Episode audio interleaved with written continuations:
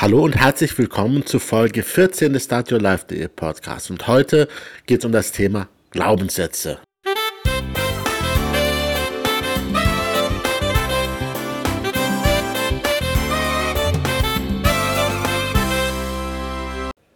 Ja, Glaubenssätze.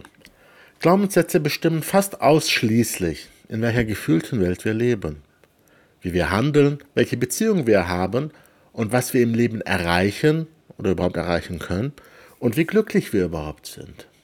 Aber was sind Glaubenssätze? Ich sage immer, Glaubenssätze sind die Atome, die Bausteine oder Puzzleteile, die unser Weltbild zusammensetzen.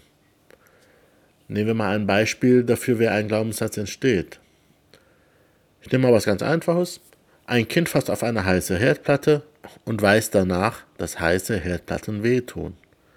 Er glaubt danach, dass alle heißen Herdplatten wehtun. Das ist ein recht einfaches Beispiel und auch ein gutes Beispiel, denn ähm, das ist ja auch so. Ja? Ähm, nehmen wir daher mal etwas Schwereres.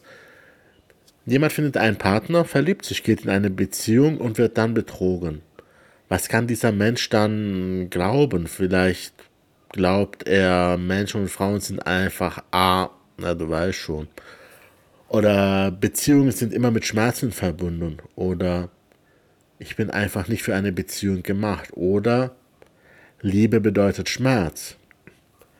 Dieses Gelernte muss noch nicht mal bewusst formuliert werden. Diese Assoziation von Liebe und Schmerz sitzt einfach im neuronalen Netz in unserem Kopf, dem Gehirn, fest. Und dieses Gelernte, der Glaubenssatz, bestimmt in Zukunft unser Handeln, sowohl bewusst wie auch unbewusst. Einerseits, wenn wir keine heiße Herdplatte mehr anfassen, und das ist auch okay so. Andererseits kann es aber auch sein, zum Beispiel wie im Beziehungsbereich, dass solche Glaubenssätze uns Probleme machen. Denn was werden wir in romantischen Situationen wohl tun? Wie werden wir reagieren, wenn wir glauben, Liebe bedeutet Schmerz? Nehmen wir mal an, so ein Mensch hat die Möglichkeit zu einer wirklich schönen Beziehung ohne Schmerz, wird er das noch als Liebe sehen? Aber das Ganze geht noch viel weiter. Ich habe bereits an einer anderen Stelle erzählt, wie wir unser Modell von Welt bauen. Jeder von uns hat eine innere Repräsentation der Welt und nur auf dieser agieren wir. Die, die Welt ist so und so, Menschen sind so und so, Frauen, Männer sind so und so, heiße Herdplatten tun wir und so weiter. Alles, was wir glauben zu wissen, ist ein Glaubenssatz. Wenn wir die Welt wahrnehmen, nehmen wir sie durch unsere fünf Sinne wahr. Augen, Ohren, Gefühle, Geschmack und Geruch. Diese Sinne können aber nur einen ganz begrenzten Teil dieser Realität wahrnehmen. Gewisse Lichtbereiche wie zum Beispiel Röntgenstrahlung oder Geräuschbereiche wie Ultraschall können wir einfach nicht wahrnehmen, da unsere Sinne nicht entsprechend aufgebaut sind, aber die Röntgenstrahlen und die Ultraschallwellen sind da. Aber auch vieles, was unsere Sinne wahrnehmen, kommt nicht in unserem Gehirn an oder in unserem Bewusstsein. Oder hast du noch nie etwas gesucht, was die ganze Zeit genau vor dir lag? Das ist mir gerade heute früh passiert. Und selbst das, was unser Gehirn, was in unserem Gehirn ankommt, wird noch bearbeitet, bevor es bewusst wird. Wenn wir beispielsweise ein komisches Gebilde sehen, ähm, das wir vorher nie gesehen haben, kann es sein, dass wir es direkt als Stuhl erkennen, obwohl wir dieses bestimmte Modell noch nie gesehen haben. Unser Gehirn kategorisiert also unsere Wahrnehmungen, damit der Datendurchsatz geringer wird. Ja? Unser Unterbewusstsein macht aus diesem komischen Gebilde einfach einen Stuhl und der Begriff Stuhl wird da ans Bewusstsein weitergegeben. Ja, ist viel kürzer als zu sagen, da ist etwas aus Holz, äh, ist so und so geformt und so weiter und so fort. Das komplett zu erklären, das ganze Bild zu transferieren, wäre einfach zu aufwendig. Daher macht es daraus einfach einen Stuhl und diese Kategorie wird einfach an das Bewusstsein weitergeleitet. Hm. So sehen wir da einfach einen Stuhl. Und wenn wir später gefragt werden, wie genau dieser Stuhl aussieht, werden wir es wahrscheinlich gar nicht mehr so genau wissen. Und nehmen wir mal an, ja, das ist ein schönes Beispiel. Nehmen wir mal an, du siehst eine Spinne und das löst jetzt mal nichts Besonderes in dir aus, ja, dann kannst du die Spinne eventuell später auch relativ naturgenau beschreiben. Wenn jedoch ein Spinnenphobiker eine Spinne beschreibt, die er gerade gesehen hat, dann wird er mit aller Wahrscheinlichkeit, wenn er gefragt wird, wie groß die Spinne war, beide Arme ganz weit von sich strecken. Denn das war, wie er die Spinne gefühlt wahrgenommen hat. Unser Unterbewusstsein bewertet unsere Wahrnehmung und verändert die Wahrnehmung dadurch. Oder wie oft ist es dir passiert, dass du einen Menschen, in den du mal verliebt warst, später wieder gesehen hast und dich gefragt hast, wie konnte ich nur? Und das vielleicht sogar ohne Alkoholkonsum. Hm, das nennen wir Verzerrung. Und wenn du jetzt deine Augen zumachst und versuchst, alles aufzuzählen, was in deinem Sichtbereich ist oder eben war, wirst du wahrscheinlich es nicht schaffen. Denn vieles, was du gesehen und wahrgenommen hast, war für dein inneres Auge nicht sichtbar. Es wurde getilgt. Und deine Glaubenssätze bestimmen, wie deine Wahrnehmung getilgt, verzerrt oder kategorisiert wird. Wenn du glaubst, dass Spinnen gefährlich sind, wirst du diese nicht wegtilgen, sondern eher vor deinem inneren Auge groß und bedrohlich machen. Glaubst du, dass Liebe Schmerz bedeutet, wirst du nur Beziehungen zulassen, wo du Schmerzen empfindest. Denn unser Unterbewusstsein ist träge wie ein Elefant und lässt nur Erfahrungen zu, die die innere Welt bestätigt. Andere Erfahrungen werden als Ausnahmen bewertet oder einfach vergessen.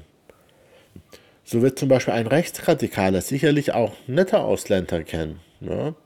aber diese dann vielleicht als Ausnahmen sehen oder einfach tilgen, damit sein Weltbild nicht gefährdet wird.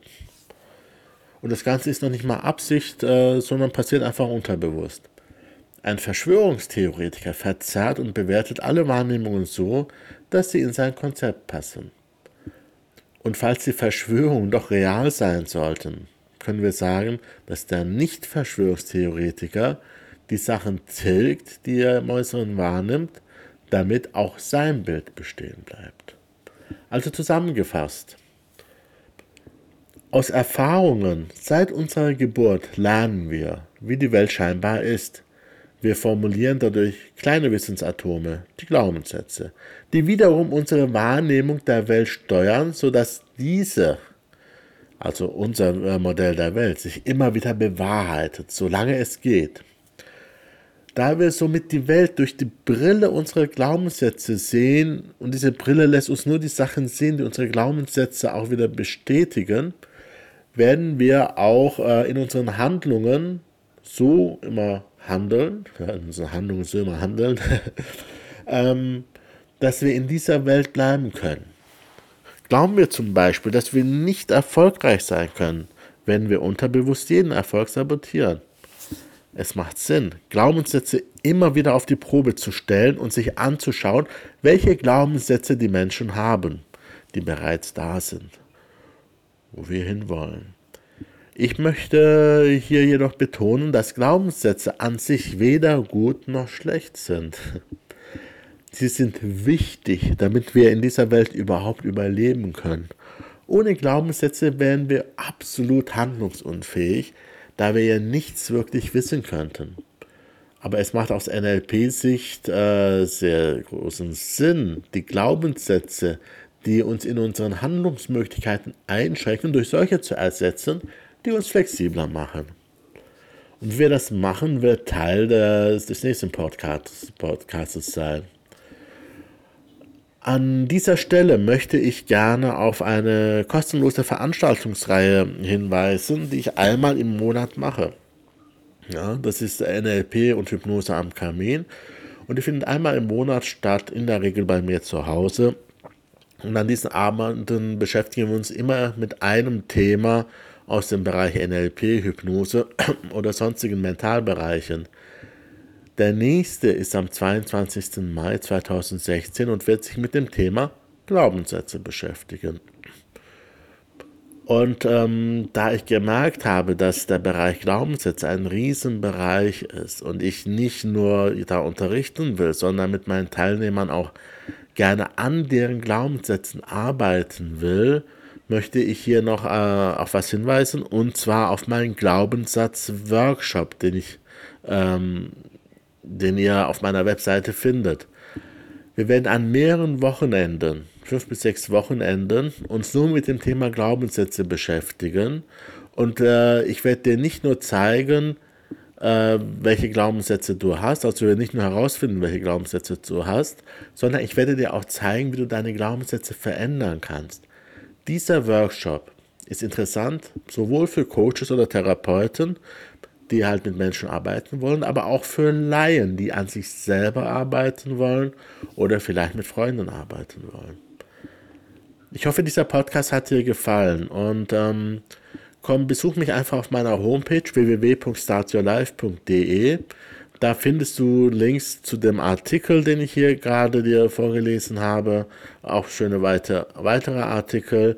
Du findest dort meinen YouTube-Kanal, ähm, wo ich regelmäßig Videos veröffentliche. Und dort findest du vor allem alle Veranstaltungen, sowohl die kostenlosen wie auch die kostenpflichtigen, die ich regelmäßig äh, mache. Ich freue mich darauf, äh, dich vielleicht auf einen dieser Veranstaltungen zu treffen. Wenn du Fragen hast, schreib mir einfach eine Mail an info at startyourlife.de und ich freue mich, dich kennenzulernen. Macht's gut.